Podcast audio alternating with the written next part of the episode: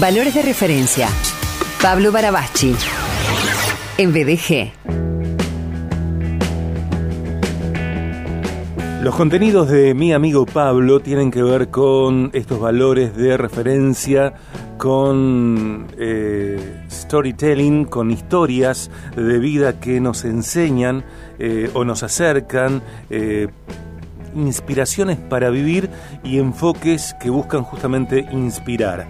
Eh, anteriormente Pablo habló acerca de José, el esposo de María, el padre adoptivo de Jesús.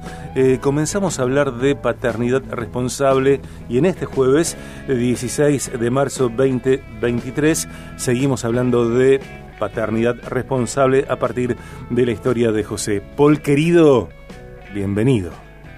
Amigo, ¿cómo estás, Sergio? Bueno, un placer, como siempre, como cada jueves. Eh, Paul, a mí, yo eh, cuando hace tanto calor eh, me desoriento.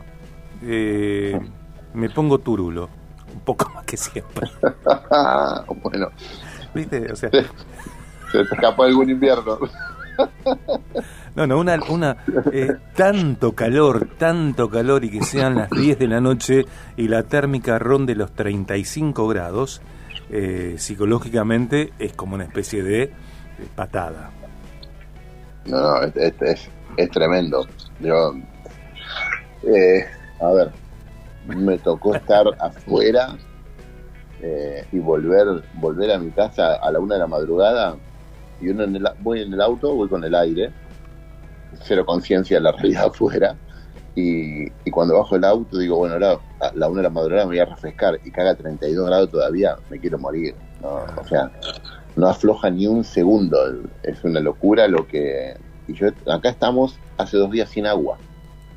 Eh, y es tremendo, ¿eh? La verdad que uno, viste esto de que no te das cuenta de las cosas hasta que te faltan, bueno, lo que es estar sin agua, literal, uh -huh. eh, es una locura. Y bueno, lamentablemente un montón de gente acá. Sí, bueno, en Rosario también eh, hay gente que no tiene suministro de agua potable y que no tiene suministro de energía eléctrica. Eh, entonces, si les faltan las dos cosas, es inimaginable. Y si no tienen, eh, bueno, el agua ni hablar y el suministro eléctrico, digo, no pueden usar ventiladores, turbos, aires acondicionados. No, no, es una locura. No, no, no, sabe dónde, digamos, de alguna manera no sabes dónde refugiarte. Acá en el conurbano, que no hay aparte un río cerca, un río potable, ¿no? viable, eh, es muy difícil. Eh, bueno, en Rosario pasa lo mismo, que el río es difícil eh, bañarse en el río, aunque yo sé que hay gente que lo usa, lo usa mucho. Uh -huh. Pero se hace, uno siente como la sensación de que no sabe para dónde escaparse. Me tocó estar en La Plata el sábado y de La Plata venirme para acá, que no hay un, una gota de agua en ningún lado. Y la sensación es no quiero escapar a algún lado y no, no sé a dónde irme, ¿no? Y si no tenés luz y encima no tenés agua, es, el clima social es tremendo. Me volver, mira, volví de Rosario, porque tuve que ir a Córdoba, pasé por Rosario, volví, entré a Buenos Aires a las once y media de la noche y la General Paz cortada, no lo podía creer yo. De toda la gente que está sin luz que cortó toda la General Paz, no se podía acceder. Uh -huh. Bueno, y así está el humor social, ¿no? Sí, claro. Sumado al clima. Eh, a veces queremos escapar de tamaña temperatura, de tamaña sensación térmica. Eh, sin embargo, también hay mujeres y hombres que durante su niñez, su adolescencia, incluso en otros momentos de la vida, han querido escapar puntualmente de su padre por sí. distintas razones y porque no encontraron en ese padre eh, responsabilidad. Claro. Bueno, después de muchos años de, de, trabajar con gente, de escuchar a mucha gente, eh, uno se da cuenta que este es un, uno de los ejes más importantes para resolver temas en la vida. Sobre todo temas que tienen que ver con lo que podemos llamar el área afectiva del ser humano, ¿no? Eh, aquel, que, aquel que huye del hogar en realidad lo está buscando, está buscando desesperadamente. Porque tanto la paternidad, el, sentido de filiación, vamos a decir, el sentirse un hijo, que implica para mí dos cosas importantes. Implica sentirse amado, como un elemento fundamental, y sentirse validado. decir, eh, encontrar que hay una figura de autoridad que se alegra de uno, alegra por lo que uno es, de alguna manera sentirse validado. Eh, es, una, es una búsqueda del ser humano, algo latente en el alma humana. Eh, y quien no lo encuentra en los términos naturales o por los caminos normales, entre comillas, eh, lo termina buscando toda la vida. Entonces aquel que de alguna manera escapa de la paternidad siempre está buscándola de alguna forma, está buscando aquello que, en realidad no se le dio en su hogar, no, no se le dio eh, de parte de aquellos primeros cuidadores que tuvo en la vida que uno espera que cumplan ciertas funciones pero no las cumplen. ¿no? Así que siempre más que gente que huye, somos gente que busca. Y creo que una manera de considerar la vida y los proyectos de vida, uno, uno no se define por las cosas de las que escapa, sino por las cosas que busca, las que aspira. Y poder reconocer qué es lo que buscamos nos ayuda a, por lo menos a reorientar ese GPS interno que tenemos, que nos lleva a veces a lugares que uno que no queremos llegar, ¿no? uno de repente se encuentra en ciertas relaciones que dice, ¿cómo es que siempre llego acá? Bueno, ese, ese GPS afectivo llevándonos a lugares que a veces no queremos ir, ¿no? Tiene que ver con esto para mí. Incluso hay personas que, que se casan eh, o se van a vivir con su novia, con su novio, con su pareja, más allá del deseo de vivir solos. Eh, a veces es difícil por cuestiones económicas, monetarias.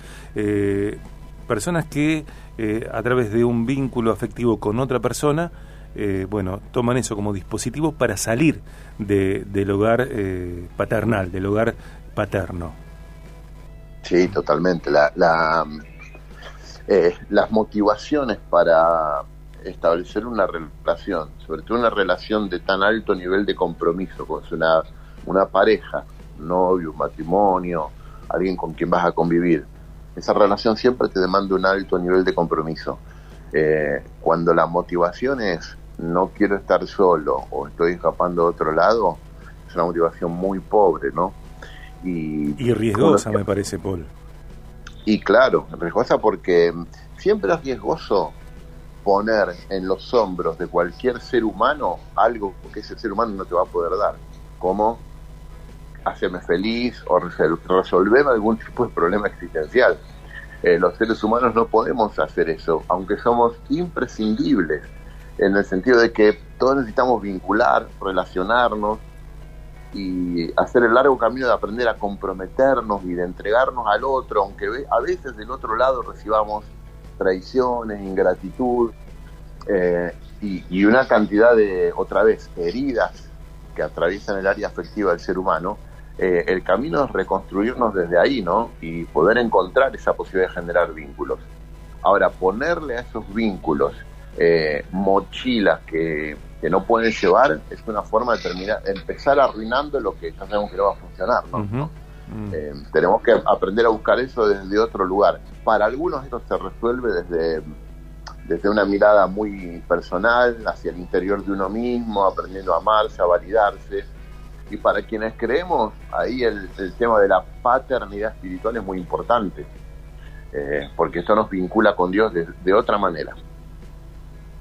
Eh, Pienso también en, estos casos que, en esta corriente que está en boga desde hace algunos años eh, en Argentina, me parece, no en todas las personas, claro, no en todas las mujeres, eh, hay casos en la farándula, actrices que gestionan una, una maternidad sin padre, ¿viste? Y, yo pienso, ¿cuál es el pensamiento? Hacia su hija o hacia su hijo, porque todas las personas eh, precisamos de, una madre y también de un padre, que a veces no está por distintas razones, eh, la madre o el padre.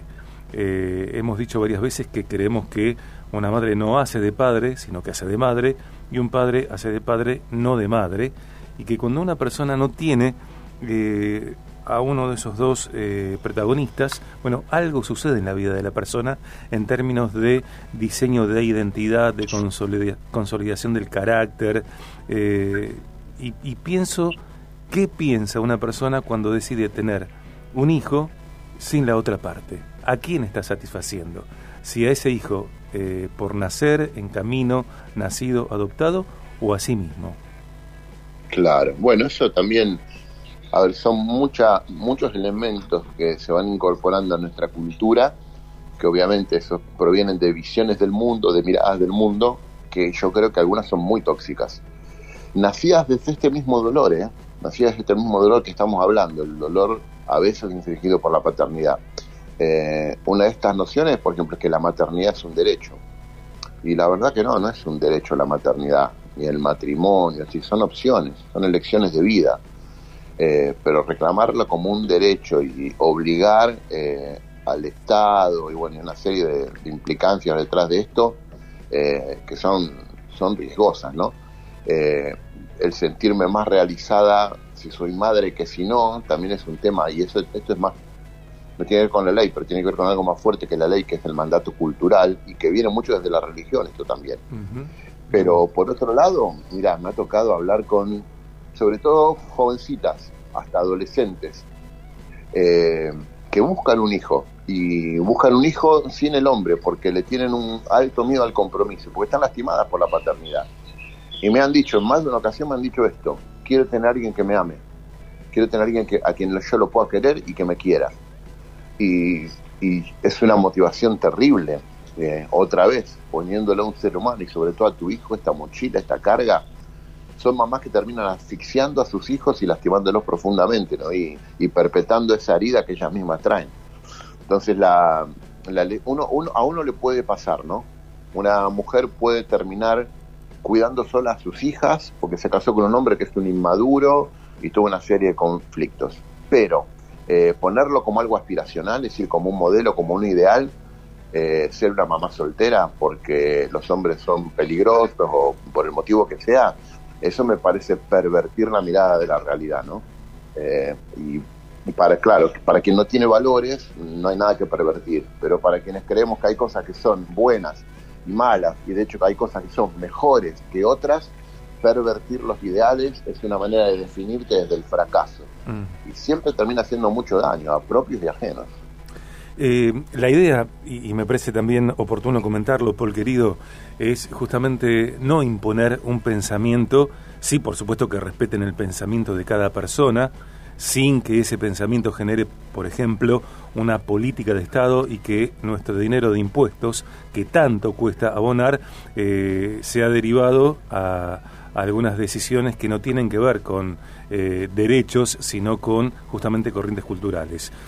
Si alguien piensa de otra manera, y, seguramente este contenido lo, pueden escuchar personas que piensan que están en las, eh, que están en las antípodas de lo que estamos comentando, eh, invitar a, la reflexión, a poner en consideración aquello de lo cual estoy seguro, porque también corren tiempos cuando estamos tan seguros de algunas cosas, o pareciera que estamos tan seguros de algunas cosas cuando en realidad estamos desesperados por ser acompañados por la estabilidad, porque vivimos eh, en un país, en un tiempo, cuando la estabilidad es eh, eh, ajena a nuestro día a día, ¿no?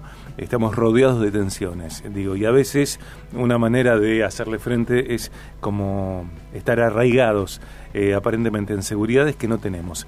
Si alguien piensa de otra manera, la invitación es a considerar otro tipo de pensamiento, eh, otro tipo de, mm, posición, no para adoptarlo, sino para justamente chequear por qué estoy seguro de lo que estoy seguro, por qué no estoy seguro de lo que no estoy seguro. Digo, eh, afirmaciones, valores sin que atraviesen la duda y no sé cuán estables son.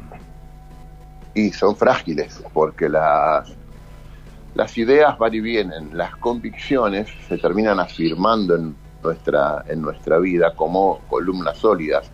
Yo me puedo dar el permiso de mover algunas ideas de lugar porque no se cae nada, pero no puedo tirar abajo una columna porque siento que pierdo estabilidad. Y son esas convicciones lo que mantienen nuestro mundo medianamente habitable, ¿no? Ordenado y habitable, como queremos tener todo nuestro mundo y a partir de eso me parece que construimos muchas de nuestras ideas darme el permiso de cuestionar convicciones es clave para todos. Y una, una pregunta fundamental que tengo que hacerme, yo mismo todo el tiempo, ¿eh? creo que tengo que hacerme la pregunta, eh, ¿de dónde surge esta convicción? Si no surge como una reacción a algo, si esa convicción no se construyó dialogando con personas que incluso están heridas, y es una herida sostenida que tiene como base, como cimiento el dolor. Bueno, e, eso es muy importante detectarlo, porque a eso me invita a sanar esa herida, a resolver, a dejar que cicatrice algo que todavía está sangrando. Y desde ahí poder repensar o mirar el mundo desde otro lugar. Yo, creo que el pasado no se borra, obviamente. Eh, creo que somos selectivos en nuestros recuerdos, como esos eventos quedan conectados a través de una emoción en la posibilidad del recuerdo, y que cada vez que recordamos, revivimos y reinterpretamos. Entonces, poder reflexionar sobre estas cosas, mirar nuestro pasado, ver si desde algún dolor he construido ideas que me parece que hacen algún tipo de justicia, eh, es siempre una buena manera de, de mirarse lo mismo y hay que hacer lo que vos decías, permitirnos el diálogo, tener esta honestidad intelectual, escuchar al otro, no bombardearse con declaraciones de un lado y del otro, sino aprender a escuchar, abrir mucho la cabeza y decir, bueno, ¿desde dónde me habla? ¿Por qué me lo dice? Y llegar a un entendimiento más claro y absolutamente personalizado de lo que creo. ¿no? Te mando un gran abrazo, Paul. Gracias. Amigo querido, un abrazo enorme. Hasta el jueves. Dale.